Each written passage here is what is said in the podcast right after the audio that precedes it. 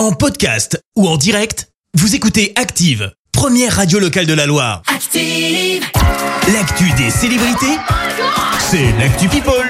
Mais d'abord, 7h20, on parle people et ce matin, c'est avec toi, Clara.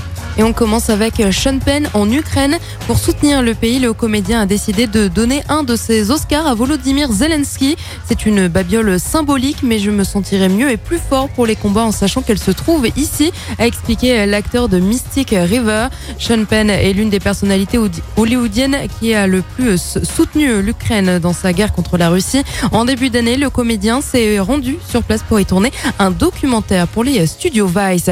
Et puis, on en sait désormais un peu plus sur le divorce entre Jennifer Aniston et Brad Pitt. Ah oui dans une interview donnée au magazine Allure, l'actrice de Friends a révélé que leur divorce n'était pas lié au fait qu'elle ne souhaitait pas d'enfants. En effet, Jennifer Aniston s'est confiée sur son infertilité en expliquant avoir tout tenté. Il y aurait été reproché d'avoir choisi sa carrière d'actrice plutôt que de fonder une famille. Elle explique que ce sont des mensonges et que la situation était vraiment difficile pour elle.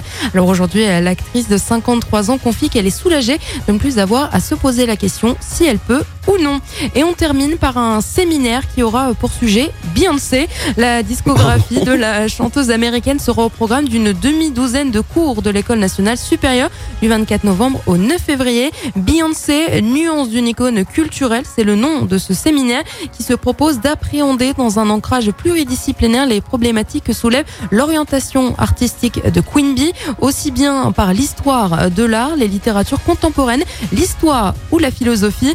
Ce n'est pas la première fois qu'une grande école dispense des cours sur Beyoncé. En 2017, l'université de Copenhague au Danemark a proposé un cours avec un musicologue à travers l'étude de ses clips et des prestations de la chanteuse. Eric Stenskog souhaitait initier ses étudiants aux notions et théories de l'afroféminisme. Eh ben, écoute, c'est quand même plus agréable euh, d'apprendre des choses avec euh, Queen Bey, quoi. Ah, j'aurais peut-être mieux suivi les cours. C'est ce que j'allais dire. Les cours de maths seraient mieux en Tu m'étonnes.